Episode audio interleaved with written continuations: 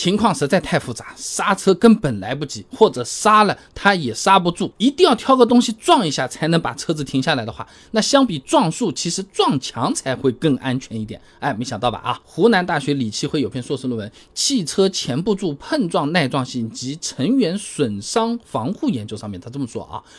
事故碰撞过程中分为一次碰撞和二次碰撞。这车辆碰撞产生较大的加速度，对成员的影响呢是一次碰撞。那车辆在这边溃缩变形吸收能量，由于惯性导致成员和内部结构发生碰撞呢，称为二次碰撞。哎，这个通常会造成人体损伤啊。你百分之一百正面碰撞，哎，就脸贴脸，啪这么撞上去，成员受到的一次碰撞的伤害比较大，但是呢是可以利用安全带和安全气囊来减少这个伤害的，而从跌率比较小的碰撞，哎，也就是撞树啊、撞电线杆这种啊，是更容易发生二次碰撞的。那车辆它这个吸能结构啊，它是不能全部参与到这个吸能过程中来，成员舱它有可能变形也比较严重了。这种类型的事故啊，对成员造成比较严重的伤害的比例啊，它是最高的。那刚才那个论文里面啊，它还对。柱碰进行了一个模拟测试，就是一根柱子的柱啊，他发现啊，这个柱碰事故对车头结构造成的损害啊，也是会更加严重的，哎，对成员舱的这个侵入也会更大，成员的头、胸、下肢都会存在一个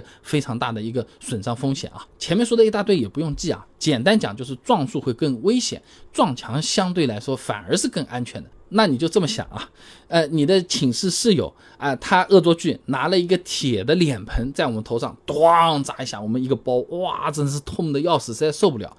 然后我们还能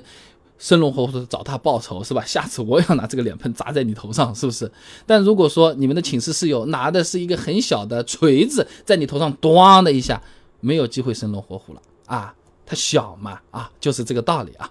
而且啊，这个撞墙的话，基本上所有的车子啊啊，它都是能保护成员安全的。那强制性国标啊，GB 幺幺五五幺汽车正面碰撞成员保护上面明文有规定的啊，车辆在五十公里每小时的速度下进行。百分之一百正面碰撞的测试，测试完成后要满足假人伤害要求、车辆及约束结构要求以及燃油系统完整性要求。所以说啊，只要是合法上路在卖的车子，不管你是两三万的小车还是几百万的劳斯莱斯，它都是要能够通得过这个正面碰撞的测试的啊。所以我们一般选择百分之百贴脸撞墙的话。只要速度不是特别快，那人一般来说的话会好一点，甚至是不会有事。但这个车子有可能已经像手风琴一样了啊。那么当然了，前面讲的可是理想情况，实际情况下，如果突然刹车失灵了，哎，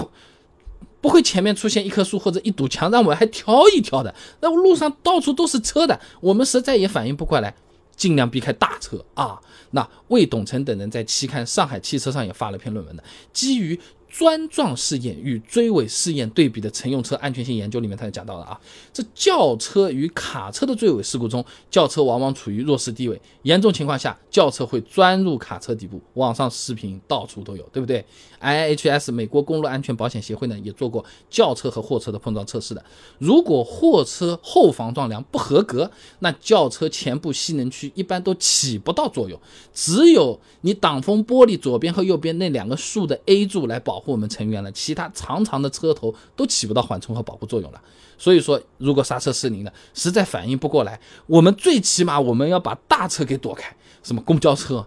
大货车、油罐车，那这种是越加了是吧？反正就是尽量把大的给躲开啊，方向换一个地方。那么总的来讲，如果刹车失灵，一定要找个东西撞一下，